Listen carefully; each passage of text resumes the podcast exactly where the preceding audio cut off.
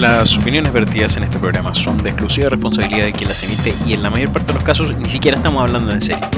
Si usted se siente personalmente ofendido, simplemente piense que estamos hablando de alguien más.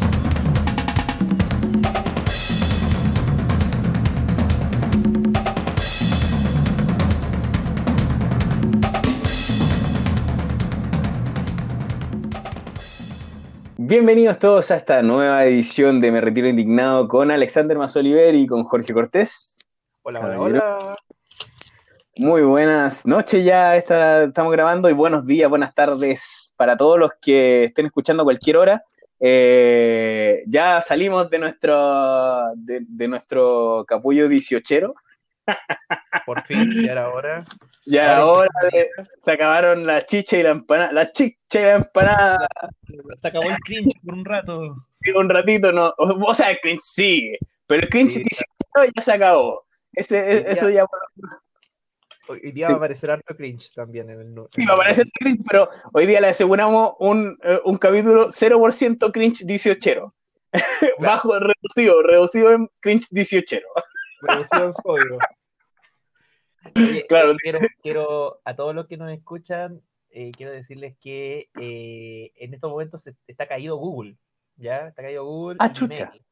¿Ya? ah, chucha. Sí, así que yo, yo eh, quiero, quiero llorar con la gente que aquí quiero está escuchando porque yo tenía programado un, artículo, un, correo que enviar y todavía no se ha enviado y lo tenía que enviar. ya, pero es se pondrá de pie pronto, se pondrá de pie pronto, amigo mío. Así que hagamos hora aquí mientras, mientras grabamos y cuando termine probablemente ya esté solucionado, compañero. Así que... Así que vamos a la, vamos a las noticias, porque en este, en este día tenemos he pensado, como estamos cada vez progresando un poquito más el tema de los formatos de, este podcast, estamos dándole forma, eh, como ensayando, ensayo y error dentro de los primeros episodios, este es nuestro tercer episodio oficial. Eh, y más el piloto, serían cuatro episodios. Entonces estamos, estamos ordenando un poquito la pauta. Y primero vamos a hablar de temas internacionales en el primer bloque, después vamos a hablar un poco de temas nacionales y al último vamos a tomar un poquito de limpiador de paladar, eh, algo de jengibre para pasar el mal trago, no sé, lo que sea, un tecito dulce. Y vamos a tirar algunas tallitas porque hay algunos chascarros que vimos por ahí eh, en la arena nacional e internacional. Así que esa va a ser la estructura por el día de hoy. Eh, si la cambiamos, la cambiamos, vamos a seguir lo que nos funcione mejor. y vamos a partir con una primera noticia que para mí me pareció muy importante, que es de la semana pasada, bueno, de hecho es de mayo la noticia original, pero se hizo un anuncio la semana pasada, eh, estoy buscando la fecha de la noticia, sí, 17 de septiembre, el día 17 de septiembre se hizo el anuncio oficial a través del de CCTV. ¿Qué íbamos a estar nosotros, ¿qué íbamos a estar pendientes nosotros el 17 de septiembre? Ya estábamos curados ya eso. Sí, a esa altura ya no, uno no se acuerda ya. Claro, yo, ese día no lo viví. No, yo tampoco. Yo 17 a media tarde ya uno ya no se acuerda ya de lo que está pasando, ya no cacha ya. Pues, Así que eh, justo aprovecharon que los chilenos estaban distraídos. y Ping miró, miró el calendario y dijo, ah, 17 de septiembre están distraídos los chilenos, vamos a, vamos a sacar esta noticia. el, liderazgo, el liderazgo del presidente Piñera se ve ah, claro, septiembre. Claro. Dijo, dijo, ahora que mi enemigo está neutralizado, mi enemigo natural.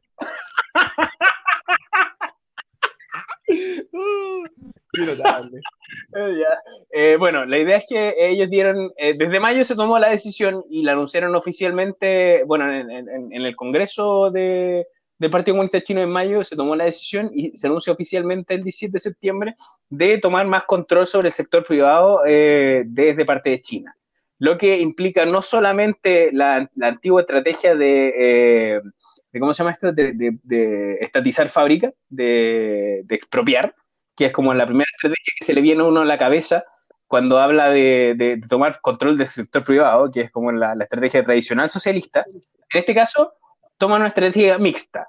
Van a estatizar ciertas cosas, van a expropiar ciertas cosas, pero por otro lado, fábricas que ya son parte de la esfera de influencia del Partido Comunista van a enviar funcionarios públicos para encargarse de que la producción, eh, lo que estén produciendo, todo lo que haya eh, en, estos centros productivos, ya sean fábricas, oficinas, eh, estén encargados de que se mantenga la moral y la ética del partido. Cosa que para nosotros es un poquito extraño. O sea, imagínate, imagínate que Piñera pusiera a un a, un, uno de sus consortes o a uno de sus. A un cura. A uno de los Se pusieron cura. claro, en cada empresa para, para que la cuestión funcionara bien a la chilena. Claro, claro. te pusiera un gerente, te pusiera un gerente ingeniero comercial del Adolfo Ibáñez Ah, ah, bueno, eso, eso sí ocurre, eso sí ocurre. Ah, pero sí, eso pasa, naturalmente, digo, digo por, por ley del Estado, que Piñera sacara un decreto supremo que indicara que cada empresa tiene que tener un ingeniero, un ingeniero comercial del lado del Fuibaña. Claro, o de la católica en su efecto. O de la católica, claro, sí, en su efecto. Sí. A lo más de la Federico Santa María como mucho, ya, ya no estamos arriesgando. No, oye, oye, pero Pasa, pasa en Chile, pasa. Sí, no, si pasa, aquí pasa. Pasó, más aquí está pasando más espontáneamente. El gerente llega y llega nomás, pero allá es política de Estado. Dímelo a mí, dímelo a mí que trabajo empleado con contrato, yo sé cómo es y que trabajo desde los 17 años con contrato, entonces sé cómo es que llega el gerente solamente y, y, que él hace todos los cambios que quiere, deja la mega y cuando no funciona se va. Oye, pero Tenés que aprovechar saludar, aprovecha saludar a tu jefecito que te debe estar. No, no, no, no, no, no, no, no. Hoy día no, hoy día no se merece mucho saludar a mi jefecito, pero vamos a dejarlo ahí nomás. Vamos a dejarlo ahí nomás. Eh, porque no quiero, porque esos son temas domésticos. Son temas domésticos, esos son temas domésticos, vamos a dejarlo ahí nomás. Mi, mi jefecito eh, no se merece mucho saludo hoy día. Ojalá se ponga, ojalá se ponga las pilas nomás, señor. señor sin nombre sin nombre porque no lo voy a nombrar aquí en este espacio. No lo voy a poner en público porque estos son temas domésticos.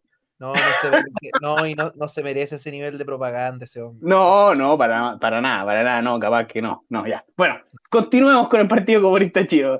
Eh, con nuestro amigo Winnie the Pooh, eh, el tío Chi, eh, que desde el primer episodio nosotros venimos diciendo que tiene que aceptar esto de Winnie the Pooh, que es la media oportunidad de, es una oportunidad que, que Xi Jinping eh, no la aprovecha, la, desaprovecha completamente, el, que le digan Winnie pues a mí me parece que se está perdiendo.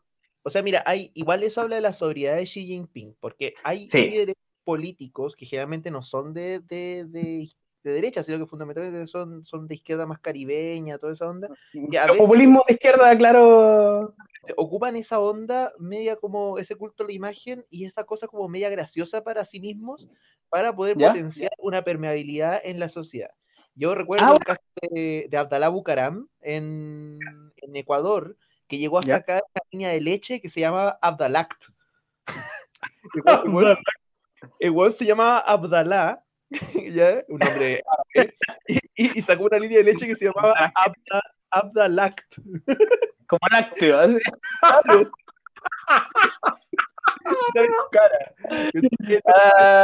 Ah, bueno, no, es como, no es como el, otro ejemplo de, Trujillo que puso a su hija en los billetes de, de, denominación.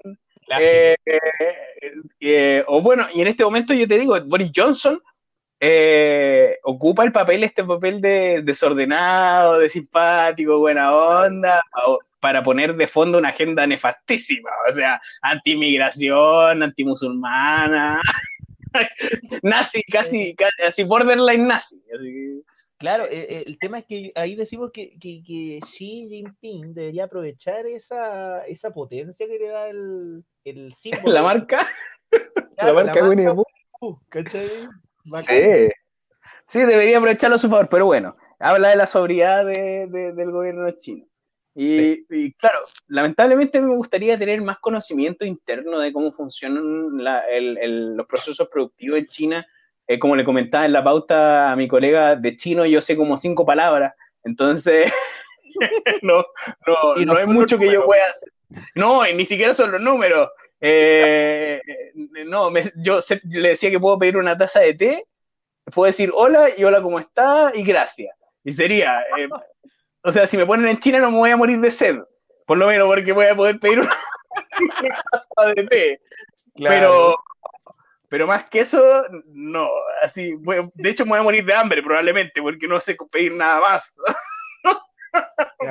puede durar como voy a durar como, como un mes en China tomando puro té lleno de cálculo renal. Tienes que aprender, tienes que aprender a decir pato. Eh, para comer claro, tengo que decir pato, claro, perro. A ver. Ratón. Claro, escorpión, una vez así, gusano, no sé, algo. Ya, con, mucho respeto, con mucho respeto a las culturas extranjeras. Oye, ya, oye, ya, puesto el colmo del estereotipo. con mucho respeto a cualquier cultura extranjera que coma otra cosa que no sea lo que yo como, que ellos probablemente consideren que sea asqueroso. Así que, eh, así que bueno, eh, con muchas disculpas a nuestros escuchas de que yo no conozco más del tema en profundidad, eh, pero sí me parece algo importante, algo que tener ojo para el futuro, para ver cómo se desarrolla esta propuesta de mayo del, del Congreso y el anuncio del 17 de septiembre, cómo se van desarrollando entre los próximos meses en la práctica, que es lo importante. yo creo que aquí esto es para poner simplemente un marcador eh, poner un marcador, ya, esto anunció China, y dentro de los próximos meses vamos a ver cómo se desenvuelve. Y cuando tengamos algún update de esto, vamos a volver a este tema. Pero... yo, recuerdo, yo recuerdo que cuando empezó el tema de, del maldito virus que no, nos tiene nos tiene encerrados en nuestras casas, en teoría, eh, me acuerdo que una serie de filósofos empezaron a discutir sobre el futuro de las sociedades con este, este problema andando. ¿cachai? Y uno de ellos fue el nunca habían ponderado Byung-Chul Han, que, eh, eh, que propuso una tesis que salió traducida ahí en el, en el diario El País. Colega, deletreado para, para ponerlo en las notas, por favor. Byung-Chul Han, te lo deletreo. B larga, Y, U, N, G. Ya, Byung, ya. Guión, ¿vieron guion? Sí. Ya. Chul, C-H-U-L. Chul. C-H-Chul, ya. Byung-Chul. Chul, Chul, con L de. Sí, sí, sí. Con L de Laura, sí, sí, sí. Sí, de Laura, ya. Eh, Han. Han vendría a ser. H-A-N. Han es el apellido más común en, China. Han es el apellido más común en China. Pero Park el más, él es coreano. Park. ah, wow. Sí, sí, sí. El Byung Chul no me suena chino. Ya, dale. Ah, Chul Han, que, que, claramente no es parte del, de BTS o de, o de no es K-pop. No, no baila. Es K-philosophy. claro. Y, y Byung Chul Han dice una cosa bien interesante. Yo no, soy, yo no soy muy, muy fanático de él, pero. Un, segundo, te imaginé con una polera de. de, de, de Byung Chul Han. Oh, me, encantaría una, una que saliera así Byung Chul Han. Voy, voy a hacer una. Voy a hacer una, voy a hacer un prototipo, a ver si, si, si la puedo vender como tipo K-pop. Voy a hacer un prototipo tipo K-pop con una, con una cara de Byung ya, okay, ya, continúe adelante. El caballero nos cuenta. Byung Chul dice que, bueno, que la pregunta aquí que debe haber es cuál va a ser el tipo de estado que va a haber a futuro. Y una hipótesis que él plantea es que el, estado del futuro va a tender a ser ¿Mm? un estado más a lo chino donde muestra cómo, es que China, como ha gestionado tan bien, entre comillas, el virus, y no solamente China, sino también Corea, por ejemplo, donde ha habido una alta permeabilidad del Estado en la vida de los ciudadanos en el modo de la vigilancia. Entonces, el, Estado, en a fin de cuentas, lo que está, está todo el rato sabiendo dónde está el ciudadano, con quién. ¿Quién, dónde? Claro. Exactamente. Y él, dice, bueno, este modelo de China en realidad está ganando el espacio de, está ganando, está ganando espacio y poder en la sociedad internacional, exportando de manera muy tenue este modelo y con el coronavirus precisamente se está exacerbando ese proceso, se está apurando al menos ese proceso. Entonces, por eso es muy interesante ver lo que está pasando en China, porque en cierta forma puede coadyuvar a, cierta, a ciertas disposiciones que van a tener Estado en otros países que son más bien proclives a ese régimen. Sí, de hecho, de hecho. No, sí, eh, es un tema, o sea, China es, siempre hay que tener ojo en China en este momento, es como, como de, la, de las potencias en este momento.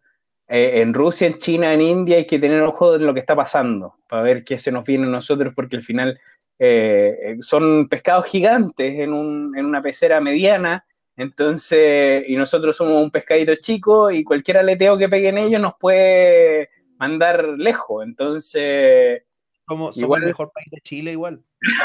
no, obviamente, obviamente somos el mejor país de Chile. Eso queda claro. Queda clarísimo de que aquí en Chile hay una cosa, hay una cosa que es cierta, siempre, siempre, de que siempre vamos y somos y seremos el mejor país de Chile.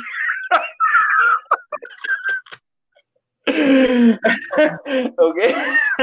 no, pero lo que voy es que, es que hay que tener mucho ojo en este tipo de cosas. Y eh, con lo que pasa internacionalmente, y eso nos, nos, enlaza un poquito al siguiente tema, que es algo que también nos quedó pendiente la semana pasada, que eh, fue la muerte de Ruth Bader, Ginsburg, que es un, era, fue una jueza de eh, la Corte Suprema estadounidense, que para los que no saben, acá en Chile nosotros tenemos un tribunal constitucional, tenemos eh, diferentes tribunales que ven los casos más altos. Tenemos la Corte de Apelaciones, la Corte Suprema, el Tribunal Constitucional, el Tribunal Calificador de Elecciones.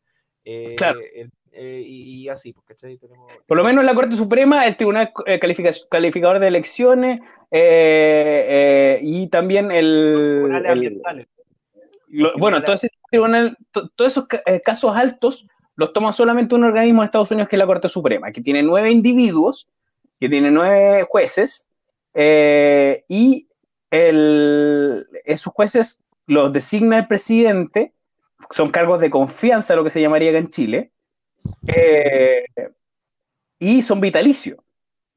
en este momento tenemos eh, que Trump le ha tocado ya hasta el momento designar dos jueces diferentes de los nueve, dos de nueve.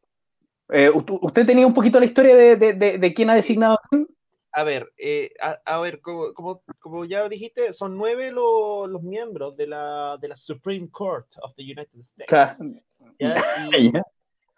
Eh, ah, ¿Qué te pasa con mi inglés? ¿Ya? y resulta que ya, resulta que, que el, bueno, murió una, ¿ya? Y por lo tanto van claro. ocho. Ya, de los ocho que quedan, eh, esto como les cuento los perritos, de los ocho que quedaban. yo tenía diez perritos, ¿ya? Yo tenía nueve perritos, murió uno, y ya. Claro, y de los, murió de vieja. y de los ocho que me quedaban, eh, son uno, uno, uno, el más viejito, ¿ya? No, no el más viejito, el segundo más viejito, con 72 años, Clarence Thomas, ¿ya? fue elegido por, por Bush padre. Ya. Ese vendría siendo el más viejo, porque es del 91 que está ahí. Eh, hay que decir que este es un cargo vitalicio. Eh, después viene... Eh, o sea, el, el, el Bush, H. Bush, el, no el Y. W. Bush, sí, el Bush padre. Y luego ah, claro. son, claro, luego son dos, eh, uno electo por Bill Clinton, ¿ya? Eh, que es el más viejo, el que el próximo que se va a morir seguramente. ¿ya? Eh, le deseo lo mejor al señor Stephen Breyer, en realidad. sin, sin, desearle la muerte, sin desearle la muerte, y ojalá no sea así, pero el que tiene más Ojalá que no, ojalá que no, ojalá que no, porque si muere vendría siendo otro que va a elegir Trump, entonces ya es problemático. Ya sería, ya, ya, llegaría a la mitad casi de la Corte Suprema elegida por Trump. Bueno, ya, eh, uno por Bill Clinton, dos por Bush hijo, ¿ya? Claro. Eh, dos por Barack Obama, dos mujeres, ¿Ya? de hecho, las que van Muy bien. De, Barack Obama, eh, y dos por Donald Trump, dos, ya que uno fue elegido Neil Gorsuch en... El Gorsuch, sí, sí, sí. Gorsuch en, en 7 de abril del 17, de 2017, y Kavanaugh en el 6 de octubre de 2018 que fue la más controversial. Exactamente, porque Kavanaugh es como el tipo más, es un conservador delirante. Conservador, sí, no, es un conservador así, eh, eh ¿cómo les dicen? Eh, eh, ay, no me acuerdo cómo, es el nombre, porque creo que no es recalcitrante, es... ¿No? Bueno. Estúpido, sí, un imbécil. Bueno, ya no. no, no, no, Bueno, no me acuerdo el término exactamente, pero un acérrimo conservador, conservador el tipo tuvo una acusación de Me Too que, que, durante, ah, durante todo el tiempo que fue en la nominación tuvo toda una controversia porque querían que bajara la nominación por esta eh, eh, acusación que tuvo de eh, acoso sexual contra una de sus internas en un momento de, las practicantes. Eh, entonces, uf, esta, fue, fue lo, lo, más controversial de las nominaciones de, de Trump. Ahora. Para, para, para, que, ¿Mm? para que, se, se, haga una idea. Sí, adelante. Para que se haga una idea del auditor, es como que si Gonzalo La Carrera hubiese sido juez de la Corte eh, sí, más, sí, más o menos. Yo creo que, que, que es como de, yo, yo creo que va por, por el lado de Chalper realmente. El... No, porque yo, yo, pensando, yo pensando en las búsquedas en Google que haría Kavanaugh ah, y las, que, las que hace, las que, las que sabemos que hace nuestro amigo jovencitas, jovencitas. Tan como la de Luis Dima en, en Twitter ya. Luis ya. más grande. Que escribió como eh, Hot Girls eh, blowjob sperm in the mouth en el, en el Twitter. Bo. Señor Dima, dígale a su nieto que le enseñe eso en Twitter, por favor. pero ahí que me pasa que me, me, pasa que igual gran valor que un señor como Luis Dimas que ya tiene su edad que ya está escribiendo en inglés y buscando por su cuenta su ah interés. por supuesto que está jugando computador que, te, que lo estoy intentando claro Gonzalo de la Carrera es un hombre ya que tiene que ya, ya debe saber usar un computador bastante bien y toda la cuestión y lo busca claro. en castellano sí. la verdad la Sí. verdad es que no, yo, no, digo, digo Chalper, yo me refería, bueno, él, él, él, intentó imprimir un video, así que digo Chalper. Sí, pero, yo, conozco, que... yo, conozco, en persona a Diego Chalper y te puedo decir de verdad que es un estúpido, así es cierto. Pero.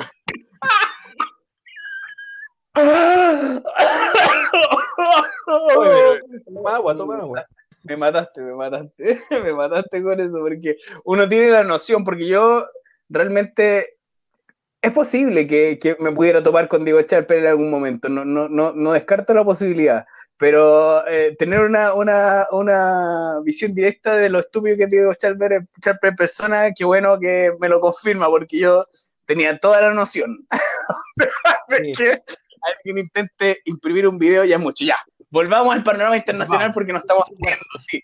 Ya, estamos entonces, volviendo para, a Chile. Para pa cerrar, el, el, o sea, para, pa cerrar mi, mi, mi, idea, que yo estaba en una intervención, lo único que digo es que si ahora que quedan ocho y se ha muerto Ginsburg, eh, Trump tiene que elegir a otro y ahí sería, tendría tres nominados a su nombre y eso sería el tercio de la claro. Supreme Court. Y eso es claro. Claro, y que los conservadores van a tener eh, control sobre más de la mitad de la, de la Corte Suprema. Y la Corte Suprema no funciona como acá en Chile. Acá en Chile tenemos una división que yo, eh, que he estado familiarizado con el mundo del derecho, no soy abogado, por supuesto, eh, inmediatamente doy la, doy, la, doy la creación, yo no tengo ningún título universitario, simplemente estoy familiarizado con el derecho por temas familiares, o sea, porque eh, mi madre es parte del Poder Judicial, mi abuelo fue, perdón, mi tío fue abogado del diván durante mucho tiempo, conozco mucho, me gusta mucho, me interesa mucho la teoría del derecho. Y acá en Chile la jurisprudencia, que significa el fallo de una corte, no constituye en ningún caso un antecedente a tomar en cuenta para un juicio nuevo. Cada juicio tiene que partir desde cero, acá en Chile. Allá en Estados Unidos, la jurisprudencia es casi todo. O sea, allá es lo contrario. Si un juicio anterior tuvo un Aquí fallo y es similar, se, toma, se tiene que tomar en cuenta. Aquí no es necesario. Claro, en, en general las, las eh, cost las costumbres jurídicas de, de, ascendencia angloparlante tienden a ser... Sí. a valorar más, más la jurisprudencia, sí, sí, sí. Claro, a valorar mucho más la jurisprudencia, que no es otra cosa que la acumulación de juicios en el tiempo. Exactamente. Lo que... acá, en Chile, acá en Chile también se reconoce la jurisprudencia, es como parte de, yo tengo entendido, pero, pero no, claramente tiene otro, no, constituye, otro no constituye un fallo. Sí, no, no constituye un fallo, se, se, toma solamente como evidencia anecdótica, como para consideración del juez. Eh, entonces, claro, uno cita jurisprudencia en lo escrito, me tocó verlo con mi mamá cuando era abogado, eh, citando jurisprudencia, pero bien sabiendo que eso puede no tomarse en cuenta. Exactamente. Entonces, el, allá en, Estados Unidos, el peso que tiene la jurisprudencia es mucho mayor. Entonces, cada decisión que toma la Corte Suprema, y a eso voy, este es mi punto, que en este momento está controlada por una mayoría conservadora, cada decisión que tome va a tener un, un, un, un efecto para el futuro. Incluso hay todo un grupo conservador eh, que está eh, tratando de que, de que echen hacia atrás el fallo de Roe versus Wade, que es el que legaliza el aborto en todo Estados Unidos. Entonces, es, algo potente, algo fuerte que está pasando en Estados Unidos que se haya muerto Ruth Bader Ginsburg, que no era ningún ángel, porque Twitter liberal en Estados Unidos la puso como eh, Wakanda Forever por la Ruth Bader Ginsburg. Eh, que decir, hay, que decir que el Twitter verso tiende a ser mucho, muy, muy, eh, ¿cómo decirlo?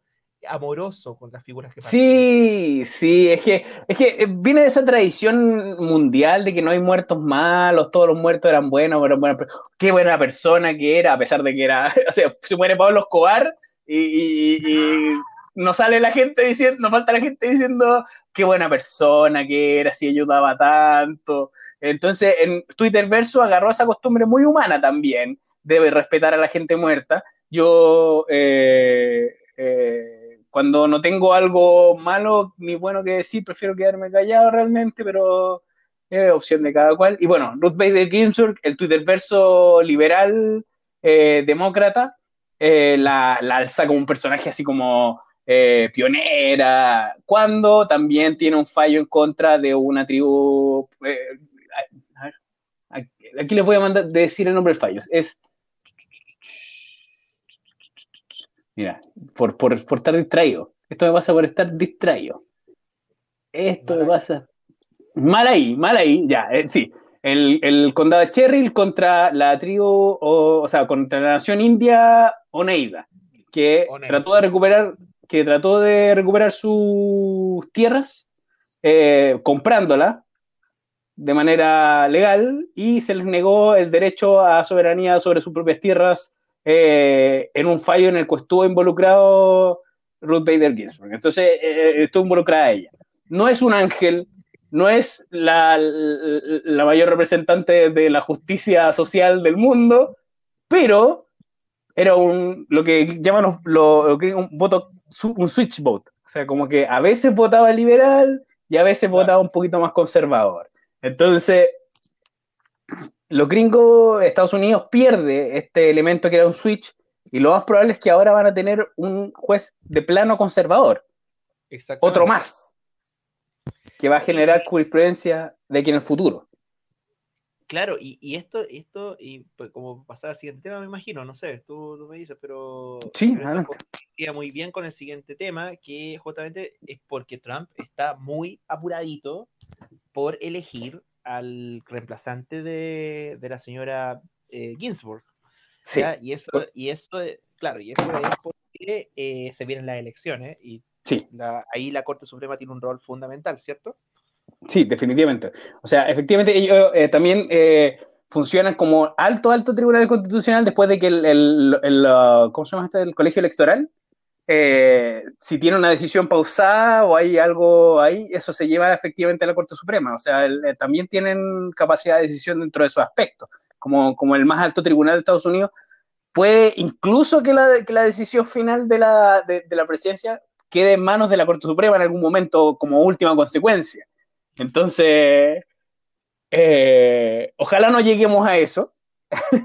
ojalá sea el proceso expedito que se quiere hacer, porque de parte de los demócratas en este momento sí hay que valorar, a pesar de que no son tampoco santos de mi devoción el Partido Demócrata, Estadounidense, eh, sí tienen un plan de cómo tener unas elecciones eh, a través de este que tú me decías, el voto postal, Claro. Eh, y, claro, ahí se pone compleja la cosa, porque por, motivo del, coronavirus, la gente estaba, está tratando de adelantar sus votos, porque ya se puede adelantar el voto. Tú puedes votar hasta dos semanas antes o hasta un mes antes, una cosa así, dependiendo del estado, eh, lo que se llama el early vote, el voto, temprano. ¿ya?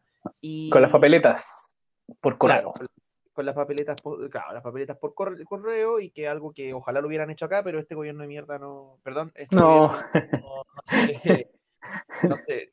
quiso apurar el proceso.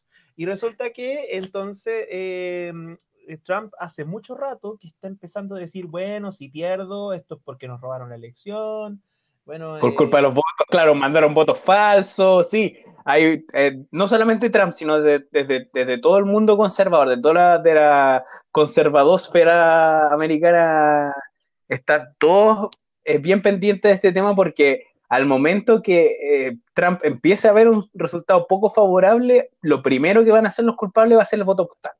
Van a decir, no, es que aquí hubo una estafa, mandaron más votos de los que tenían que mandar, vamos a tener que eh, eh, cuestionar los resultados de la elección y vamos a tener que hacer una elección de nuevo. Y se ve en el futuro, o sea, yo no le veo ganas de renunciar a Trump, así, en ningún caso. Es que es, sumamente problemático porque además el antecedente que tenemos a esto es el la situación de, la elección del año, del año 2000 en Estados Unidos entre Bush y, Al Gore. Ah, Florida. Eh, por el caso de Florida, claro, que bueno, el estado de Florida eh, tenía había un problema con las papeletas, había algo que estaba cantando. Entonces, del registro. yo me, acuerdo, yo me acuerdo exactamente qué fue lo que pasó en ese caso. Había problemas con el registro, dado que había nombres repetidos y, y, la gente con antecedente penal eh, se le dejaba fuera de la votación porque tenía el nombre repetido con la otra persona que tenía antecedentes penal. Entonces había todo un problema con, el padrón electoral. Eh, ahí fue donde surge, la, controversia en 2000, en donde eh, tuvo que cuestionarse la elección y hacer un recuento total de los votos para poder ver y al final el colegio electoral decide llevarse a, a Bush, a Bush. Exactamente. Entonces, en cierta forma, eh, bueno, y claramente esa, ese, esa, corte, esa corte en ese tiempo, la Corte Suprema, eh, la Suprema Corte de Justicia en Estados Unidos estaba eh, inclinada hacia el voto conservador. Por eso es tan importante que Trump es capaz de dominar la Corte Suprema. Entonces, si hay una duda por el voto postal y se eleva ese, ese problema a nivel de Corte Suprema, entonces claramente podría impedirse que Trump deje la presidencia en el caso de que ganara el muy mal ponderado. Eh, yo, eh, que para mí personalmente, yo lo voy a decir inmediatamente y lo he dicho en toda la oportunidad, es el peor candidato que ha tenido el Partido Demócrata en mucho tiempo, peor que Hillary Clinton. Hillary Clinton ya era una mala candidata en sí, porque estaba manchada, eh, el, el, americano común se acordaba de Benghazi, se acordaba de los correos, se acordaba de todo ese tipo de cosas, entonces eh, era una candidata que no iba a salir, que, que, que, que a pesar de, hasta el último momento tener la, la posibilidad de su favor, el, el, la silenciosa mayoría conservadora de Estados Unidos, que son los viejitos que no tienen acceso a Internet, que no se meten a Internet, que, o muy pocos de ellos se meten a Internet y simplemente van a votar el día que quiera votar, eh, ellos no iban a votar por Hillary Clinton. Y claro, es, fácil verlo en retrospectiva. Yo en el momento pensé que iba a ganar Hillary Clinton, yo lo digo inmediatamente. Yo pensé, yo, yo dije, yo dije, aquí gana Hillary Clinton sí o sí. ¿Cómo van a votar por Trump? ¿Cómo van a ser tan tontos para votar por Trump? Eh, bueno, aquí estamos. Aquí estamos, po. Nos saca. nos saca. Eso me pasa por tener fe. Eso me pasa por tener fe. ya, vamos cerrando un poquito el segmento. ¿Tiene algo que añadir sobre...? Eh, no, que hay que tener miedo. Sí, tengan miedo. Este es nuestro consejo. nuestro consejo de aquí en adelante para nuestros escuchas tengan miedo. Claro, eh, quiero, dar un, quiero, dar, un mensaje de calma. Entren en pánico. Entren en pánico. Estamos perdidos. Como cuando los Simpsons, cuando sale el, el, cura de los Simpsons corriendo, está, eh, no es escapatoria, estamos todos perdidos. todos perdidos, sale, corriendo el cura, así, así mismo estamos nosotros. ya, eh, vamos cerrando entonces este segmento, vamos a volver en unos segundos para ustedes, unos minutos para nosotros, eh, a reintegrarnos para ir a la parte nacional, porque nos vamos a volver a nuestro país ahora en el siguiente segmento. Muchas gracias entonces, unos segundos y volvemos.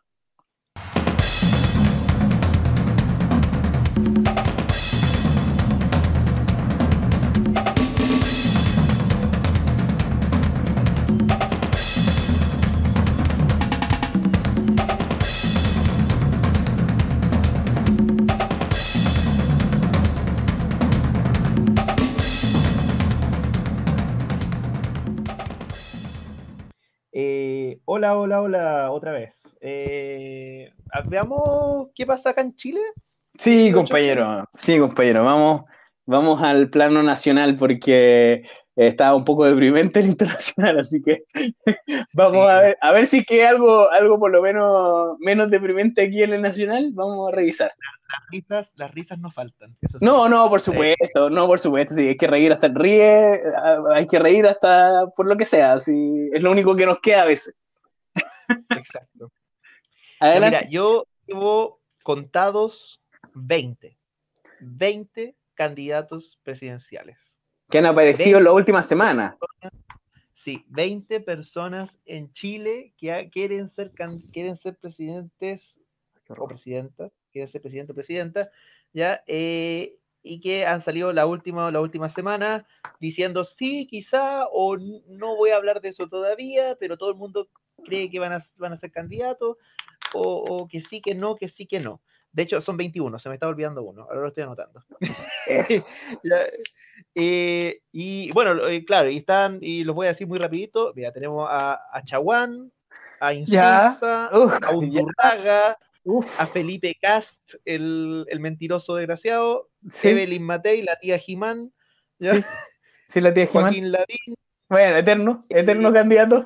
Claro, Joaquín Lavín, el pusilánime, eh, el señor Jadwe, ¿ya? Eh, el señor Jadwe de, de Nor, Recoleta. Nuestro bolivariano, nuestro bolivariano oficial, ¿ya? Claro.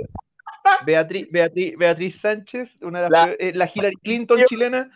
Brillo Sánchez, Beatriz, a.k.a. la sin brillo Sánchez, ¿ya? ¿Ok?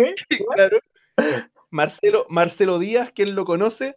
¿Qué? Que por, por, el brillante unir del, del Frente Amplio. Conocido. ya, ok. Alto, el pelado detonado de, lo, de los constitucionalistas chilenos. Ya, ya. Eh, Alamán, que nunca va a dejar de ser candidato presidencial. Ay, ¿qué onda ese caballero que no se rinde, ¿ya?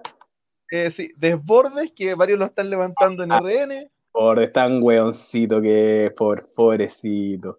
Pues yo no sé cómo ese caballero cómo se levanta en la mañana. Yo no, no, todavía no, no, no, sé cómo se levanta en la mañana y se pone un el pantalón y la camisa. con, el nivel de inteligencia que tiene el caballero. No es algo malo, no es algo malo, no. Eh, eh, cada cual, bueno, tiene las capacidades que tiene, no, no voy a, no voy a pero, pero como, todavía no me cae en la cabeza como Mario Desbordes se pone una pierna primero, después la otra el pantalón. No, no me cae en la cabeza.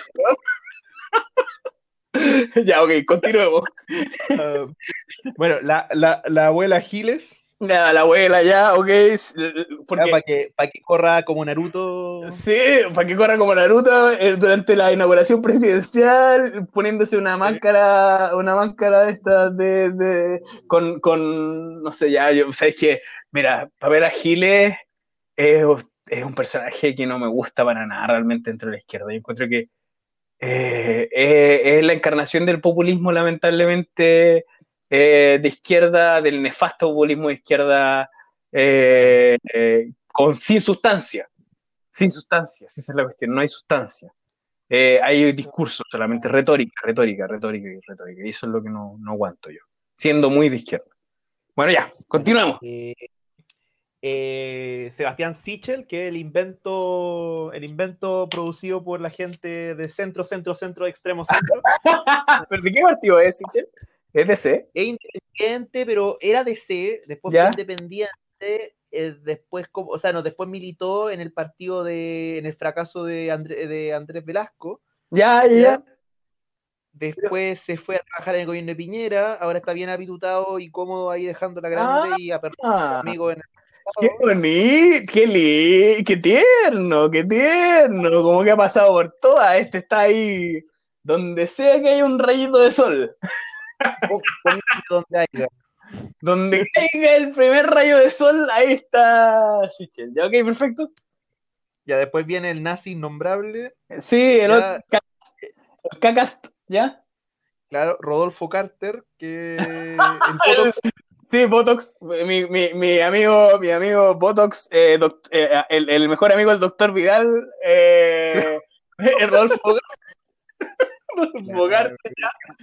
Manera, ese, ese debe tener tan pinchada la cara, pobrecito. Pues sí, pobre, pobre, pobrecito. Pobre la persona que tiene que ponerle la aguja todos los días al pobre cabrón. Pobrecita esa persona. Oye, un aplauso para la persona que le pone las inyecciones de Botox al cante, porque... Yo, yo, creo que, yo creo que ahí él se atiende en el consultorio de la comuna. De ahí la se reserva un box, se lleva a su médico privado y le sale más barato. Oh, ya. Sí, ya, no, no, no especulemos porque eso, eso ya. Todo, es, todo lo que estamos hablando es especulación, por si acaso. Todo es especulación, no estamos hablando nada en serio, ya. Ok, ya. Sigamos. Eh, después vendría eh, Moreira, que dijo así como, como media en talla, medio en serio, que podría ser candidato.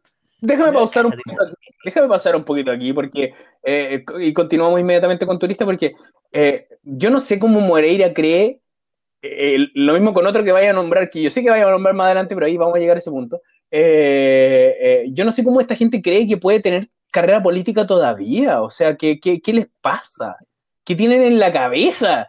Que, o sea, siendo pro tortura en la dictadura, pro, eh, bueno, corrupto ya de tomo y lomo, o sea, han pasado por procesos judiciales de, de corrupción, sea cual sea el resultado. O sea, ya eh, es gente que, que, está manchada por donde sea. Lamentablemente, el, el, el, voto conservador, como el voto conservador tiende a ser muy eh, aglutinado en general, sin cuestionar mucha reflexividad, como lo hemos dicho durante todo el episodio, que ha sido como el, la tónica de todos los episodios, la falta de reflexividad, que es el gran problema que tiene nuestro sistema político en general, eh, como este tipo, sin pensarlo, dice, yo quiero todavía tener una carrera política, eh, Moreira, cuando ya este, está desprestigiadísimo, desprestigiadísimo total. Bueno, pero a ver, siempre se puede. no, sí, obvio, siempre se puede. Lo que, lo que a mí me, me da pena es que se pueda. Eso es lo que me molesta. Sí, la verdad, la verdad de las cosas, la verdad de las cosas es que, es que eh, basta tener perso. Yo creo que eso nomás. Sí, por supuesto. Cuando tú, tuviste, cuando tuviste una mamá, cuando tú no tuviste una mamá o un papá que te dijo, no, no, no, estás llamando mucho la atención, no, feo, no lo hagas. Cuando no tuviste una mamá así, bueno, pasan esas cosas. Pasan esas cosas. Se le olvida, claro, claro, el castigo, se le olvida cualquier cosa y, en su cabeza tiene una fantasía de que todavía puede tener una carrera presidencial, lo que a mí me parece ya una disonancia cognitiva total. O sea, señor Moreira, retírese por favor de la vida de la vida política señor Moreira, lo mismo con Don Longueira, con, harta gente que está involucrada, estado involucrado en casos de, corrupción, que han estado sentenciados por casos de corrupción, que correo hablando de ellos mismos de corrupción. O sea, por favor, háganle un favor al resto del país, ni siquiera por, su partido, ni siquiera por, quien sea, porque a, ustedes mismos y al resto del país de salirse de la carrera política y dejar a gente que no esté manchada avanzar un poco. Bueno, ya. Eh, eh, bueno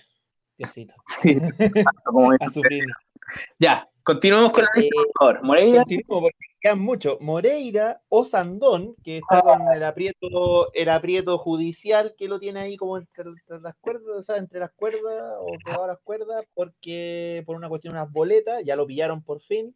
Ah, y... Estaba bueno ya que cayera, porque todos teníamos la sospecha. Se había demorado el desgraciado.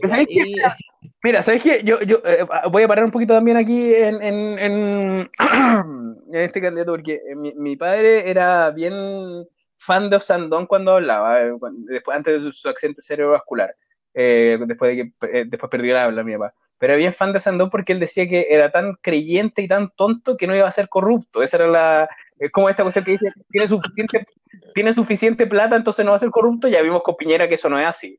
Ya, ya bastante claro con, Sebastián Piñera que eso no es así.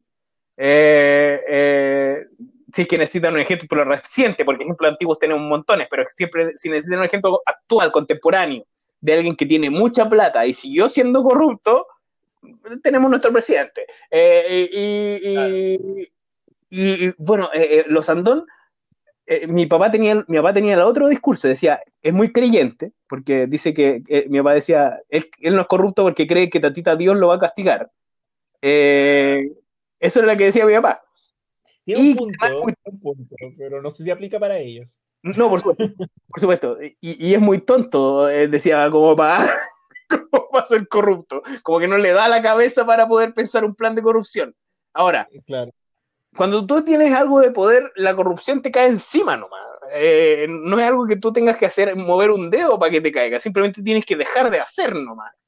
Eh, algo, es algo pasivo en algunos casos.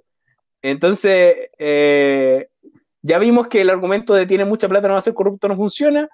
Este argumento es muy creyente, ya se nos cayó con Osandón, el argumento es muy creyente, así que no, no va a ser corrupto, o es muy tonto, no va a ser corrupto, ya se nos cayeron todos esos argumentos. Así que vamos a tener que empezar a graduar solamente bajo antecedentes. Solamente bajo antecedentes. Y ya Osandón se nos cayó. Continúa, por favor, con su lista, caballero. Disculpe la interrupción. No, no se preocupe. Bueno, está el aburrido el Heraldo Muñoz. Uf. Don Comedia, Heraldo. Don Comedia. Ya, Don Comedia, Heraldo. Carlos, Monte, otro aburrido, otro que da tuto. Eh, tenía a Francisco Vidal. Ah, ¡Ay, qué horror, qué horror! ¿Por qué? ¿Por qué está Francisco Vidal ahí en esa, Bueno, igual probablemente siempre ha sido su ambición. O sea, yo creo que igual él siempre se ha visto con la banda presidencial puesta. ¿eh? Yo me imagino a, Vidal frente al espejo, eh, eh, viéndose musculoso y con la banda presidencial. Sí, estoy muy de acuerdo contigo, estoy seguro que sí. Eh, ¿Qué más? Eh, tenemos a Landerreche, este invento de este invento de, la élite socialista, Oscar Landerreche. Ya no lo eh, conozco realmente, no, estoy. Milla, ya, Jimena Rincón. Ah, ok, y, Rincón. Y recientemente me di cuenta que Jaime Mulet, el que ahora es diputado, eh, que fue proclamado por la Federación Regionalista Verde Social para ser su candidato presidencial. O sea, en total ya va más son más de 20. A ver, son 1, 2, 3, 4, 5, 6, aquí son 10, aquí son 20, 22, 23, 24. 24 candidatos. En las últimas semanas que han, que han emergido, así, meses como mucho. Claro, así que eh, eh, ahora la pregunta que tenemos que hacernos es eh, no, no es por qué tanto presidenciable, esa es una pregunta estéril. Lo no, claro, si no es nada. Lo que hay que preguntarse es por qué, por qué sucede, o sea, ¿qué, qué va a suceder de ahora en adelante con la elección de constitucionales? Porque va a ser evidente que se van a tener que elegir constitucionales. Sí. Eh, ¿qué va, igual vaya a votar, igual vaya a votar, aunque supongamos que vamos a ganar, igual vaya a votar. Pero, eh, hagamos una pausita aquí, hagamos una pausita aquí, eh, don Alexander, porque eh, es un llamado urgente. Eh, vaya a votar. Mira, yo eh, te lo digo yo, que soy una persona que soy incrédula en los procesos electorales normalmente. Yo no nunca, desde mi última participación en el 2005, o sea, hace 15 años, yo no le tengo mucha fe a los procesos electorales. Pero en este caso, esta, esta elección en particular es mucho más importante que la elección de un presidente, a mi gusto, a mi parecer, a mí, desde mi punto de vista. Así que hágase el tiempo, trate de buscar la forma, si puede ir a, si tiene más ganas aún de que de ir a votar, vaya a supervisar el proceso, vaya a ser de, apoderado eh, de mesa, busque la forma de participar del proceso constituyente para que no se lo caguen a usted al final, porque eh, quienes vamos a ser o favorecidos o perjudicados con este proceso constituyente va a depender de usted mismo, de que esté pendiente del proceso. Exactamente, así que, y cuídese mucho del coronavirus. Sí, con todas las precauciones, con todas las precauciones, mascarilla, eh, alcohol gel, todas las cosas que tenga que llevar, eh, eh, biombo facial, todo, todo, lo que, todo lo que usted quiera llevar de precauciones contra coronavirus, hágalo. Pero vaya, por favor, a hacer su, vaya a llenar su papeleta, no cuesta nada, son unos minutos de su día, si va tempranito, trate de no ir tan temprano como para que lo dejen de vocal de mesa, ni tan tarde para que se encuentre en una fila, busque ahí como una hora intermedia. Eh, si tiene ganas de ofrecerse de vocal de mesa, llegue primero. llegue primero, en serio. Eh, eh, son consejitos que, que, se los doy yo. Yo voy a ir, ya me inscribí como, o sea, me inscribí como facilitador para poder ayudar a la gente con el alcohol gel, dirigir a la gente hacia, la, hacia las mesas que les corresponden. Yo me inscribí, falta que me manden la confirmación si es que quedo o no. Postulé, yo estoy postulado. Eh, voy a dejar, por, de hecho, un link en las notas para poder postular si es que están abiertas aún las postulaciones. No, no lo sé. Voy a confirmar, voy a dejar un link. ¿Ya? Pero por favor participe, por favor participe. sí, por favor, primero vote y dependiendo de sus ganas, participe más si puede y si quiere. Tal cual, me parece. Bueno, entonces el tema es que me preocupa, me preocupa, y yo creo que ustedes también deberían preocuparle, es que es muy probable que la elección de constitucionales o de convencionales, como quieran llamarle, ¿Mm? está, y va a estar obviamente permeada o construida o ordenada de alguna forma en función de, eh, de los distintos candidatos presidenciales. Entonces, así como es común ver que cuando hay un candidato presidencial aparece abrazado con un candidato a diputado y dice el diputado de este candidato ah. presidencial, va a ser muy probable que la elección de convencional en algún momento va a verse afectada también por, eh, este, por el candidato que va a estar ahí. Por ejemplo, el convencional de Pamela Giles o eh, el convencional de Evelyn Matei. ¿Cachai? ¿me, entiendes? Entonces, eh, entonces, eso a lo mejor no va a ser directamente así, no va a ser tan explícito como eso. Claro, claro, claro. No, pero. Mira, Alexander, yo creo que cuando tú dices ojalá no va a ser así, estás teniendo mucha fe. Porque yo creo que sí va a ser así. Personalmente, yo creo que sí va a ser así. O sea, que estas figuras que están haciendo en la última semana como, como posibles presidenciales, o que, bueno, o que llevan años como presidenciales como la eh, eh, toda esta gente va a tratar de moldear el proceso constituyente no solamente eh, para poder llegar a una constitución que sea más favorable hacia ellos, sino que además de eso, para poder utilizarlo como campaña presidencial, pre-campaña presidencial. Entonces, son dos formas que se, están empañando este proceso que podría ser tan útil para nosotros como chilenos eh, en términos de protección de, recursos naturales, en términos de, garantía, de garantías mínimas básicas por el Estado, eh, de nuestros derechos más básicos, de nuestras necesidades más básicas. Eh, hay cosas que se pueden hacer de manera constitucional que no implican este circo ni utilizarlo como pre-campaña presidencial. A mí me parece una instrumentalización descarada, horrible, casi psicopática de nuestros candidatos, pero no me sorprende tampoco sea, puede, puede pasar como puede que no. Yo creo que no puede llegar a no pasar porque puede ser que no esté perfilado todavía el candidato de cada partido, porque obviamente se quieren hacer ah, Pero de todas maneras va a haber una gestación de listas de constitucionales que más o menos, obviamente, van a tener que dar espacio a los independientes, ¿de acuerdo? Pero más o menos van a tener una influencia. Por ejemplo, Lavín ya está haciendo su campaña, su, su, su franja solo, de, solo, solo por el apruebo. Entonces, ¿qué me, qué, me dice a mí que en realidad en esa franja o en esos videos no aparezca con alguien y ese alguien después sea candidato? O sea, no, no, me, no, me, parece, no me parece del todo, del todo ilógico, es probable que suceda. Entonces, entonces hay que estar ojo y ojo con eso. Sí, eh, especialmente con los candidatos más potentes, que son Jadwe, Lavín y Matei. ¿Ya? Eh, porque e, eso, especialmente yo diría en el caso de Lavín, que eh, el tipo es muy zorro, es un zorro desgraciado. Sí, Entonces hay que estar ojo y ojo con eso porque eventualmente van a querer pasarnos gato por liebre. O sea, van a decir, ah, mira, me gusta cómo hace Lavín las cosas, entonces me gustaría que la constitución tuviera la forma de Lavín. Eso es como lo que temo que se piense, yo, creo, yo creo que fuera del aire, nosotros vamos a tener que tener una conversación muy larga sobre Cacast, sobre, el, sobre este candidato, dado que eh, cubrirlo a él no me gusta, y a ti tampoco. Yo sé que ninguno de nosotros dos nos gusta cubrirlo a él es un personaje relevante, así que en algunos casos se nos va a ser necesario cubrirlo, pero tenemos que buscar una línea editorial en donde no le demos pantalla gratis, pero sí eh, cuando sea necesario hablar de él, lamentablemente no vamos a tener que, no vamos a poder ignorarlo. Entonces, eh, yo, esperaría, me encantaría que se volviera un sujeto tan insignificante que no haya necesidad de mencionarlo.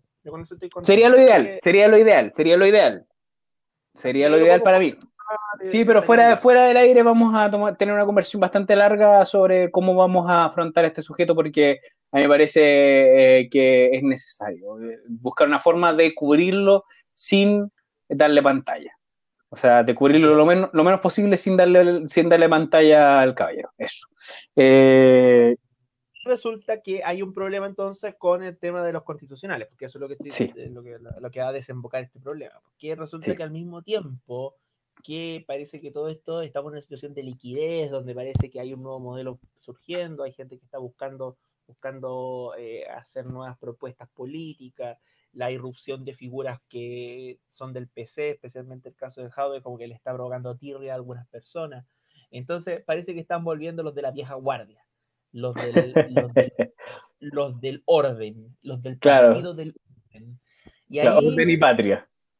Sí, hace, hace, hace, claro, los los guasos quincheros de la, de la, política. Los guasos quincheros están volviendo. Sí, pues bueno, con el Moreira, ahí se ve el tiro que el líder de los guasos quincheros de la, de la política, porque la B ya no existe, está muy viejito ya para, para estas cosas. Entonces, eh, bueno, y, y, preso me parece que, que, que también. Eh, o por lo menos con arresto domiciliario, no sé, bueno, hay.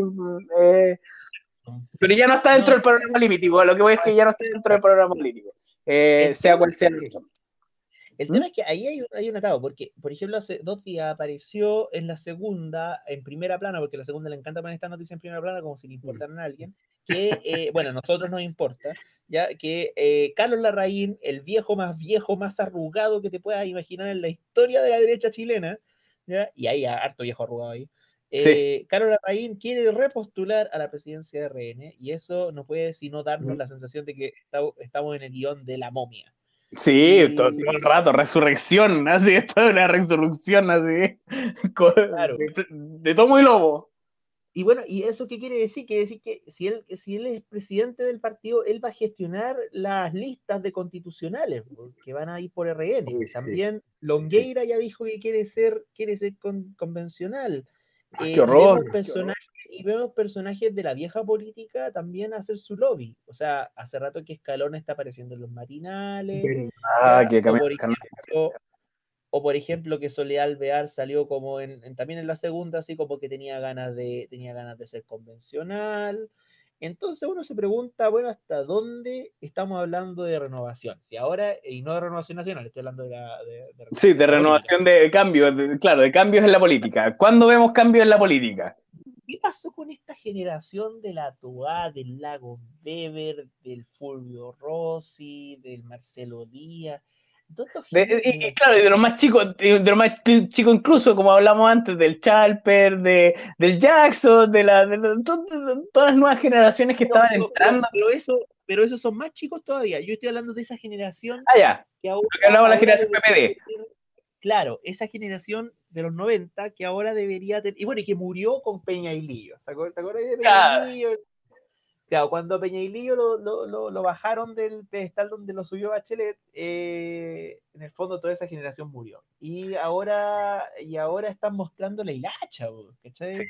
Porque eh, están apareciendo los viejos nuevamente a querer ocupar el sitial que ya tenían y que nadie quiere que tengan nuevamente. Los que estaban enterrados, po. o sea, están apareciendo los que estaban enterrados desde las tumbas, tal como decir Carlos Larraín haciendo el, siendo uno de los ejemplos más notorios ahí, eh, de los que estaban así como, tal como decir, la momia, así todo envendado, embalsamado debajo de la tierra, y, ahora se están levantando, eh, habla de que el liderazgo que tuvo que tener la generación de los 90, todo este movimiento que fue de, la generación de los, de los 80 y los 90 de los políticos de esa época, eh, eh, y de principios del 2000, toda esa gran generación falló.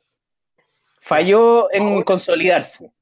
Ahora bien, usted no se confunda, porque lo nuevo no necesariamente es bueno, porque Franco Parisi es nuevo, ah, en ese momento y era nefasto. Alejandro Guillet Alejandro Guille no era tan nuevo, pero era una, una figura fresca en política, fue candidato presidencial, fue uno de los candidatos presidenciales de la historia de la izquierda. Es que, eh, ¿cómo?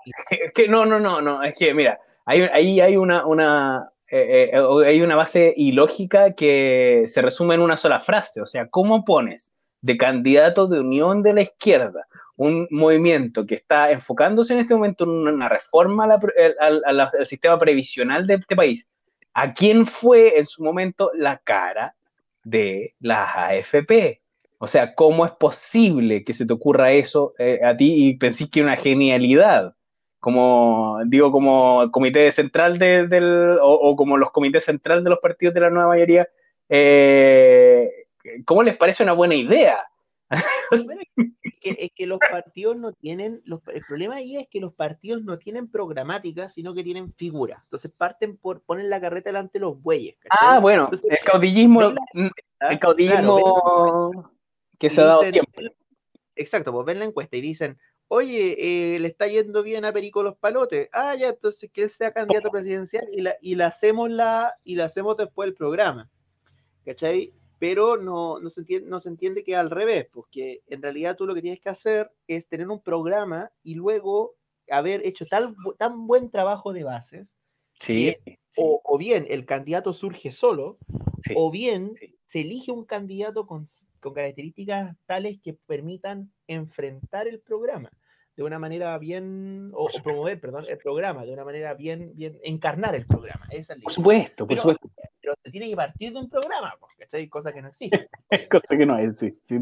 y, es una, y una pena, es una pena porque habla, bueno, y es lo que, lo que hemos también tocado en otros temas, en, otros episodios, de la falta de sustancia que tiene nuestra política. O sea, la política chilena lamentablemente es mucha farándula y poca sustancia y eh, mucho caudillismo, mucho figurar, eh, mucho tratar de figurar por opiniones controversiales o, o, por antigüedad nomás. son las dos opciones las que uno tiene. Entonces, cuando uno tiene una plataforma centrada, uno tiene una plataforma eh, que, que, que pueda efectivamente generar cambios positivos para la población, la gente lo encuentra fome, no lo pesca o no es parte de, los, de las cúpulas del partido de las figuras conocidas, entonces tampoco lo pescan. Entonces, eh, nos falta sustancia. Ya, nuevamente el llamado a, la reflexión. Eh, eh, nuevamente el llamado a reflexión y a toda el área política. A mí no me molesta si una persona es de derecha y, y, es capitalista y cree que el capitalismo es la, forma, la mejor forma de organizar una sociedad, o sea, económicamente. si una persona tiene... Si nos va a llenar de facho el podcast. No, espérate, espérate, espérate, espérate. Voy a un punto, voy a un punto. Déjame terminar, si no, si no, no voy a un punto. Yo estoy completamente en desacuerdo. Eh, eh, yo estoy completamente en desacuerdo, pero con esa persona puedo tener un debate cuando hay un nivel de, sustancia en su teoría. Podemos tener un debate, podemos hablar de, por qué él piensa eso, por qué yo no piensa eso, llegar a algún, eh, yo acercarme más a su punto o él acercarse más a su punto, como sea, hacer que las ideas discutan. pero lamentablemente cuando no hay sustancia, y es lo que pasa aquí en Chile, no hay una sustancia, con tal como decís tú, los partidos políticos no tienen una plataforma, no tienen un plan, simplemente se basan en qué encuesta, en la encuesta, la última encuesta es quién está figurando más. Esa es la única base que tiene. Entonces, sí, es que hay, y, no, y de hecho llegan al colmo de, fabricar encuestas para que se produzca un candidato que es el que me tinca más. Por el caso de Sebastián Sichel que llegó a hacer que sus amiguitos hicieran la encuesta donde él aparecía en tercer lugar, porque chico, nadie lo conoce. Vamos, a, entrevistar, entrevistar, a toda la eh, familia extendida de Sebastián Sichel. Entonces, como un 50% dijo, dijo, ¿quién es ese huevón? Y el otro, el otro 50% dijo que, ah, sí, yo votaría por él. Claro, claro que voto por, claro que voto por mi nieto. Claro que sí, por mi primo, claro que voto por mi primo, obvio que voto por mi primo. bueno, sí, un poquito deprimente, como le decía. Y bueno, y, y ah, ¿quedan más candidatos? ¿Queda alguien más por ahí en el tintero? No, yo creo que deberíamos pasar una hermosa pausa para pasar al siguiente bloque que eh, como estábamos hablando anteriormente durante la pauta, eh, vamos a estructurar así, vamos a tener dos bloques eh, donde vamos a hablar de temas un poquito más pesados Y eh, de ahí en el último bloque, como limpiador del paladar, para no quedar tan deprimido, eh, vamos a hablar de algunos chascarrillos de la semana a nivel político-social. Así que vamos a tomar una pausa ahora y vamos a hablar los últimos minutos de un par de temas. Así que, caballero, ¿algo que añadir? Eh, besitos, besitos para todos por estos segundos, por estos segundos que vamos a pasar separados. Exactamente. Volvemos inmediatamente.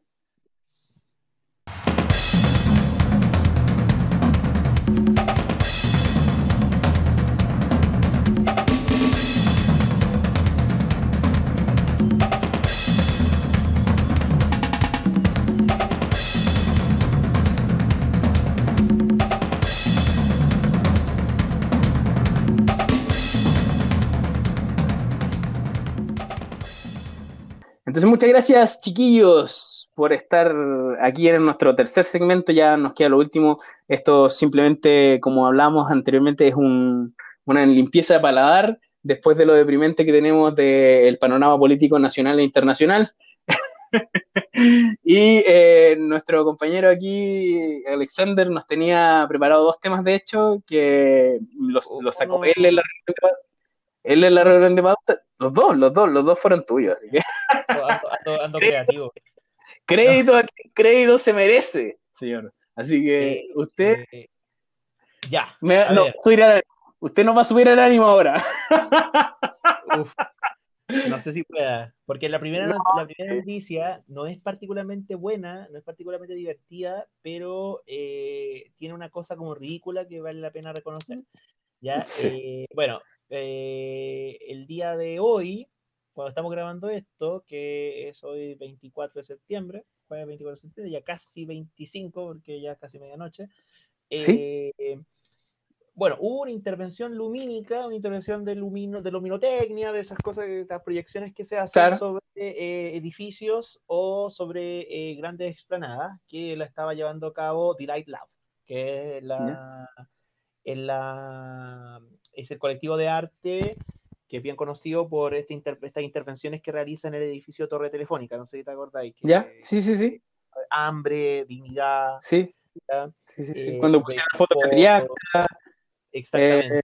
Eh, eh, y claro, hacen, hacen, del, hacen del, de los grandes espacios urbanos un lugar de expresión. Artística, sí, sí, sí. Por supuesto. Muy rescatable. Y resulta que al mismo tiempo eh, hoy por hoy estamos en medio de lo que se ha llamado la Semana de las Artes Visuales eh, Barrio Arte, que es un, proyecto del programa de fortalecimiento de organizaciones culturales del año 2019, o sea, la convocatoria de 2019 todavía, tiene plazo. Durante el gobierno de Piñera, claro. Hoy, ya, eh, que lo entrega el Ministerio de las Culturas, las Artes y el Patrimonio. Eh, Ministro designado por Piñera, ¿ya? Exactamente. MINCAP entrega plata a Delight Lab para que Delight Lab haga, eh, haga una intervención artística de luces, en este caso en Plaza Dignidad slash Plaza Italia, slash Plaza Baqueano. Claro. Eh, y que no es lo mismo Plaza Baqueano y Plaza Italia, pero bueno, digámoslo así. Sí, sí, sí, sí, sí ya. Sí, no entiendo, entiendo la diferencia, porque sé que la Plaza Baqueano es desde, desde la Plaza de la Dignidad hacia el sur. Entonces, el, sí, sí, sí, sí. Yo entiendo la diferencia. La, la, Galería Cima, que como sabemos es como el, el gran ojo que está, que está puesto sobre eh, esa intersección de las calles Alameda con Vicuña Maquina, donde se, ha llamado, se ha llamado la zona cero, como le llaman los. Sí, la zona cero, como le llaman los. Los periodistas. ¿ya? Los, periodistas, de mala muerte eh, le llaman así. Entonces, bueno, la Galería Cima tiene, tiene, tiene ahí las cámaras, como ustedes saben, y resulta que ahí estaban haciendo, Delight Lab estaba haciendo esta, esta intervención donde estaba proyectando el Buñelve, el, eh, la, estrella de Arauco, que es esta estrella de, de, de ocho puntas, con un fondo que es blanca, con un fondo azul, eh, sobre el centro de eh, esta, esta, este, de la rotonda que se arma ahí en, en Plaza, Plaza Italia slash Dignidad. Entonces, un segundo, un segundo. Entonces, en resumen, en resumen, tenemos la intervención de Delight, Live, de Delight Lab que eh, hace la, la, la, estrella, la estrella mapuche con fondo azul en el edificio de la Telefónica, autorizado con fondos con fondos estatales, autorizado por, eh, un, por alguien del Ministerio de, Cultura, que es un cargo de confianza del presidente, entonces están haciendo esta intervención. Ya, exacto, me queda claro. Entonces, eh, hasta aquí, hasta aquí todo sería como una anécdota, si no fuera porque, eh, como sabemos, ahí está lleno de, de policía, está lleno de, yo que no tengo, déjame, decirlo yo que no tengo una carrera política de pocos culiados. déjame decirlo yo que no, tengo una carrera académica en juego. claro. No, no, no es por eso, no es por eso que. usted es una persona. Usted es una persona más, más, con un lenguaje eh, mayor al mío. Yo prefiero.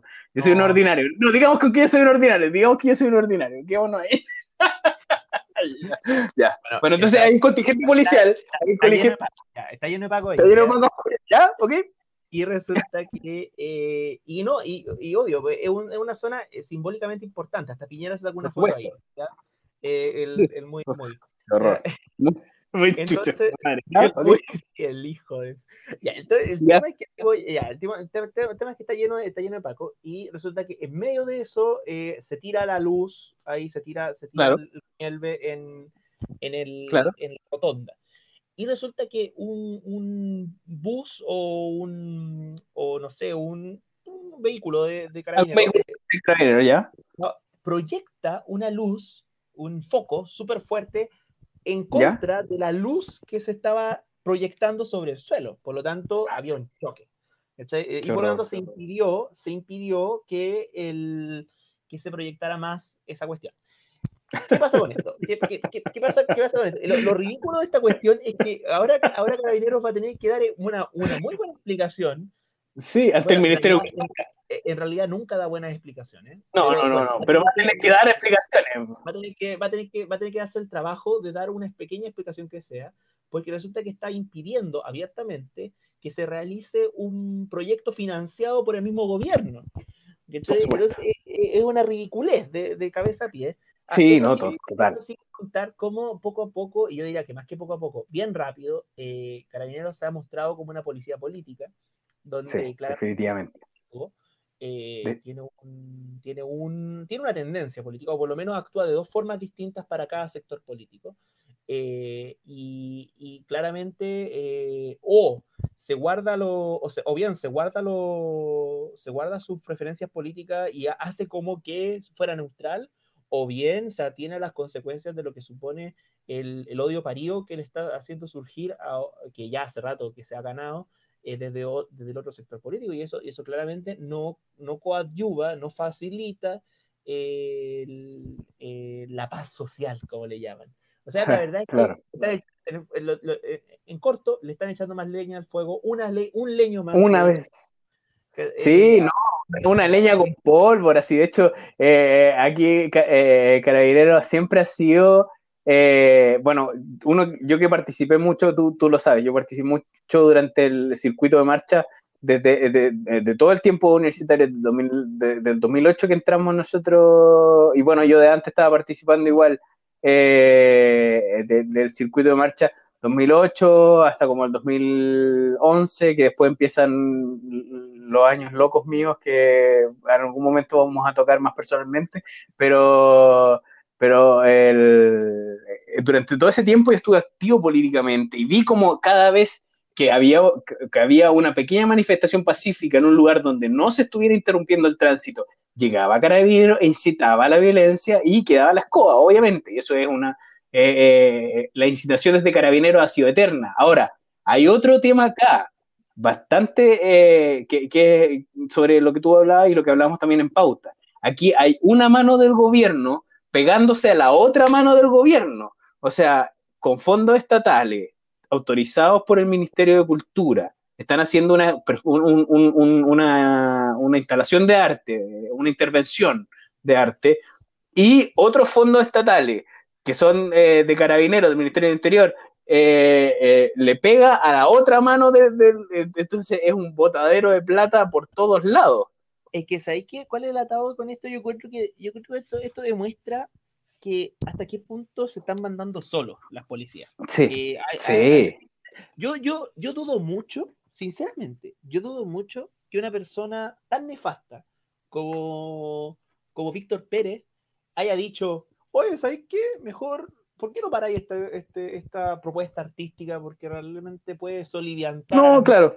No, la verdad es que lo más probable es que no le importe, porque ellos, No, desprecian, no. ellos desprecian el arte. Si el tema es que eh, el tema es que el, el, eh, carabineros claramente, estos carabineros, particularmente ellos, Sí, con nombre sí, sí, ellos. que estaban ahí en la plaza, dijeron, oh, esto es una afrenta contra qué sé yo qué valores, y por eso prenden el foco. Yo encuentro que aquí Sí, sí. hay, hay por un lado una responsabilidad institucional, pero también da la impresión que los distintos oficiales eh, constantemente Especialmente los que están en terreno. Sí, los que están en Claro, terreno, Claro, específicamente. Eh, y, y eso es súper preocupante porque, porque tiene que haber una accountability, eh, una rendición de cuentas eh, eh, hecha, hecha por los uniformados para el poder civil, que claramente no está dándose. Al contrario, se les está dando carta blanca para que hagan lo que quieran. ¿Cachai? Desde estas cosas que parecen ser como anecdóticas hasta, hasta claramente eh, atentados contra los derechos humanos. Entonces, problemático, problemático.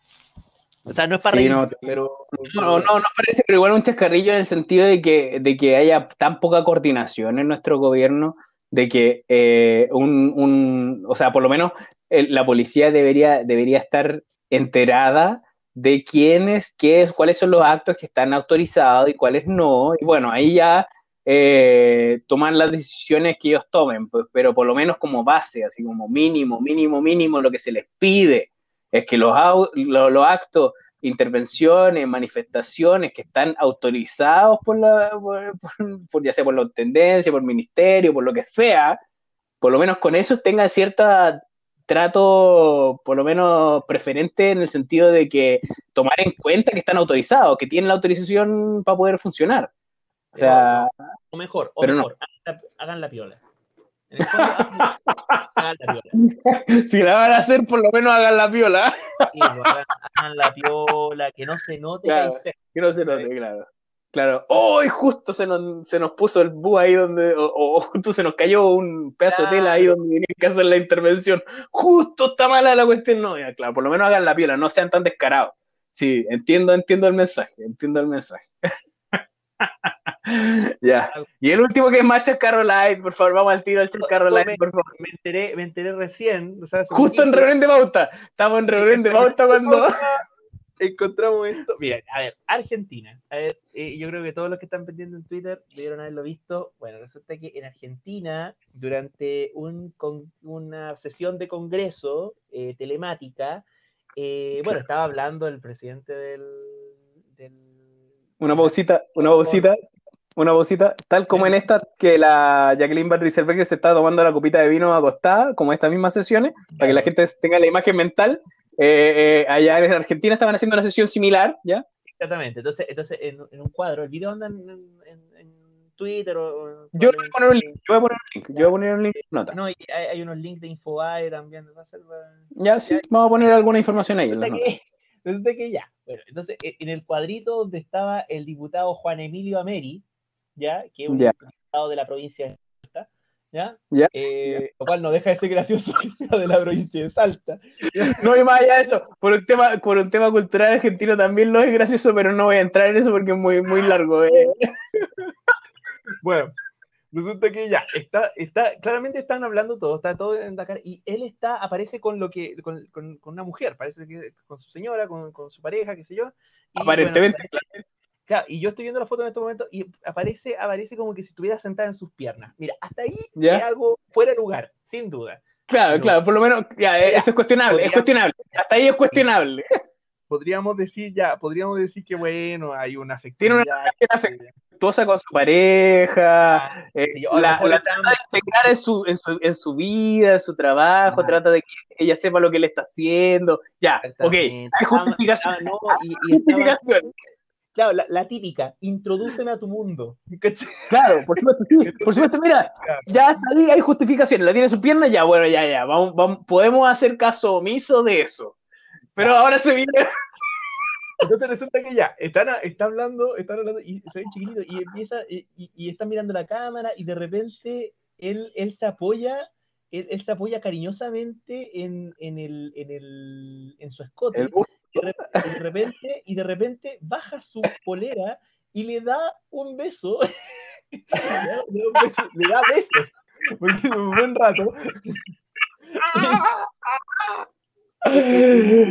y lo, uh, lo que parece ser, lo que parece ser sus senos, ya, sus, sus pechos, ya, y, y bueno, el tema es que es muy divertido esto porque eh, claramente un comportamiento fuera de lugar para, para un diputado de la República, eh, al punto Por que supuesto. Se, le solicitó, se le solicitó y se le otorgó inmediatamente la, la suspensión, ¿ya? Ya, inmediatamente, ya bien. Se reaccionó inmediatamente, ya. Fue suspendido. Es interesante la historia porque el, eh, por dos cosas. Primero, porque Juan Emilio Ameri ya era, ¿Ya? eh, era, eh, fue un fue un, tipo- fue un- fue un- fue un sujeto que era hincha de hincha de River, un hincha Ya.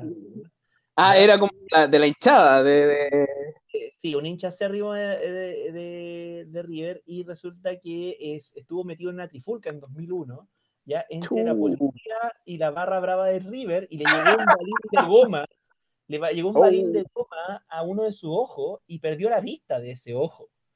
Ah, chu. Cresta. Y, y bueno, y luego de ese episodio, eh, él fue contratado por River como empleado.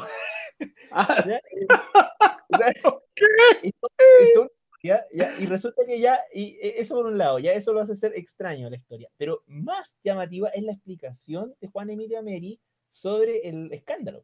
sí, sí me contaste. Adelante, por favor, para que se enteren nuestros escuchas, porque esto es, eh, es una de las peores explicaciones que yo he escuchado en mi vida en la historia de la explicación, la historia de excusa, de la historia de más excusa, Mira, voy a, voy a citarlo entero, ¿ya? Así que abro comillas, ¿ya? literalmente, claro. Dice, acá estamos muy mal. Con mi pareja estamos muy mal. Obvio, obvio que sí. pues, sí. Sí, obvio, lo suspendieron, por, claro, ya. Sí, en ya. todo el país, dice él, en todo el país, en todo el interior del país, la conexión es muy mala. Estaba Mm. sesionando, se cayó internet, justo mi pareja salió del baño y le pregunté cómo le quedaron las prótesis. Se hizo hace 10 días una operación de implantes mamarios. Mirá, quedaron bien, qué sé yo, pero mirá, esta no bajó. Y mirá las cicatrices. Eso fue lo que ella parece que dijo.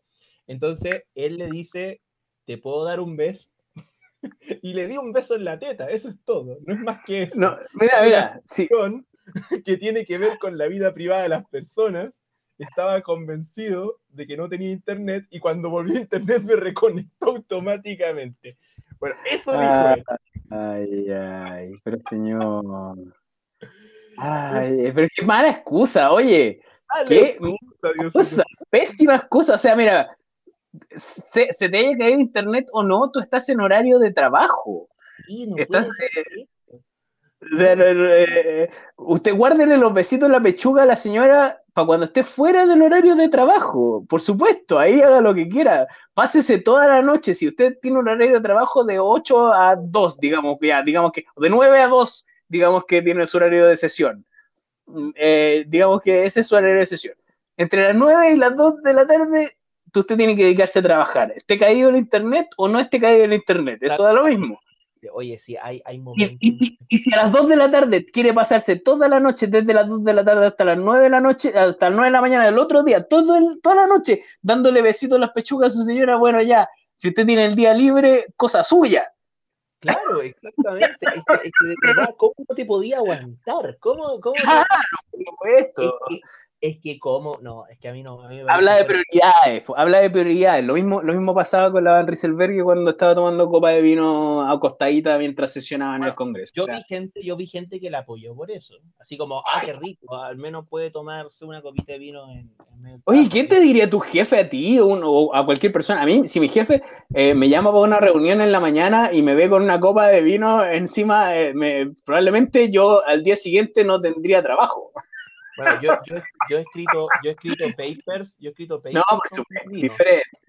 La, la academia es diferente. La academia funciona de forma diferente. Yo, yo trabajo eso en asalariado, con contrato, eh, atiendo otros códigos, atiendo público. Entonces, eh, claro, el, si a mí me pillaran con una copa de vino haciendo algo serio que tengo que hacer, al día siguiente yo no tendría trabajo.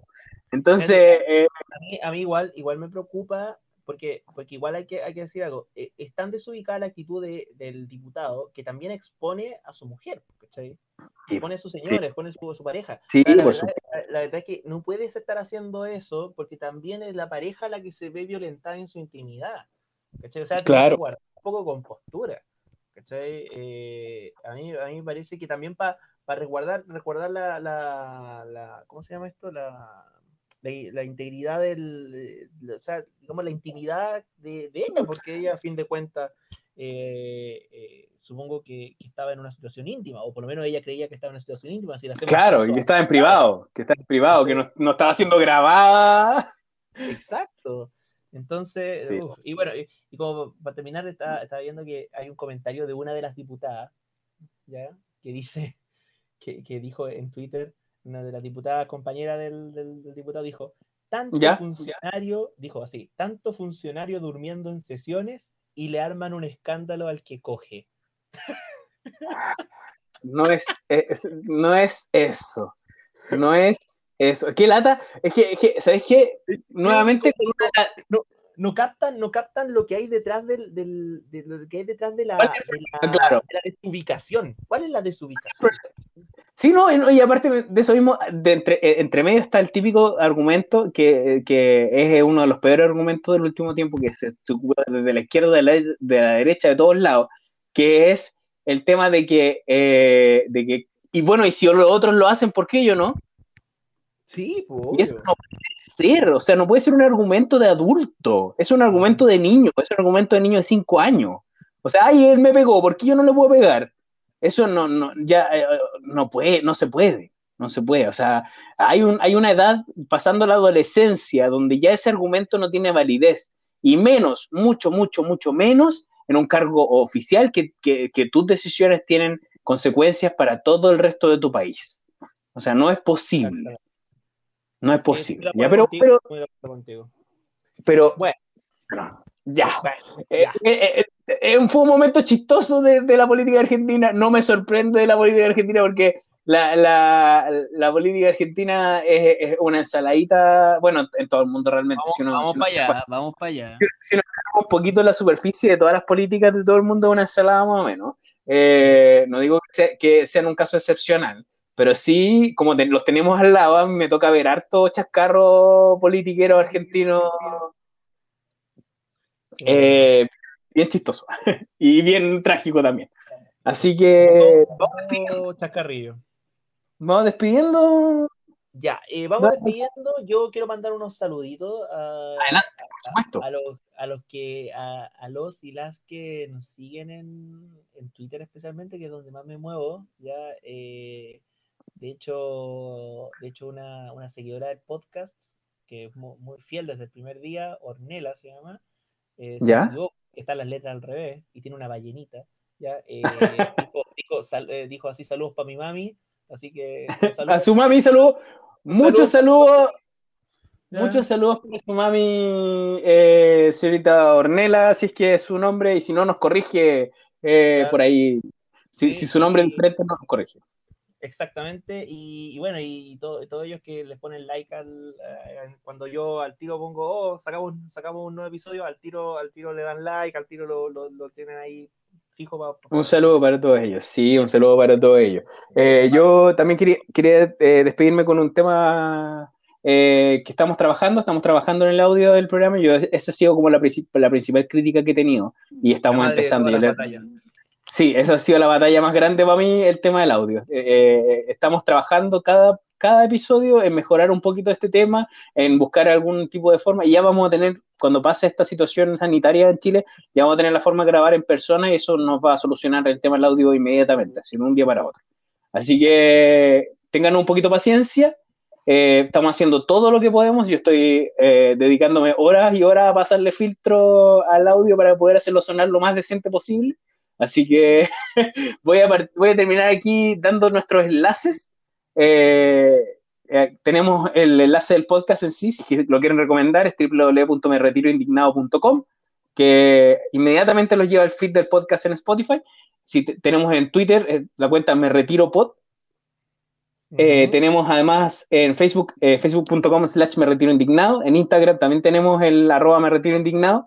Y bueno, esos son nuestros canales de contacto principal. También tenemos el correo que es podcast arroba me retiro indignado.com. Así que cualquier cosa y el número de teléfono.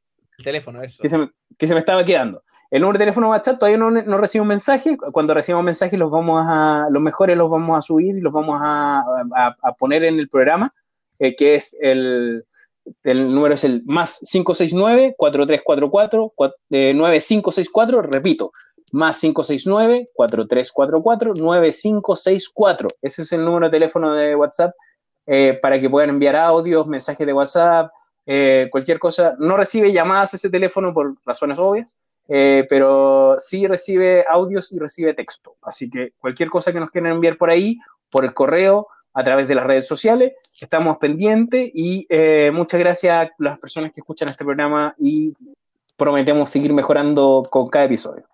Exactamente, los queremos mucho. Muchas gracias, besitos, besitos para todos, abrazos. Que tengan muy, muy buena semana. Igualmente. Porque esto sale el lunes. Así que que tengan muy, muy buena semana para todos. Feliz lunes y que tengan muy buena semana. Nos estamos encontrando la siguiente semana. Hasta luego. Chaito.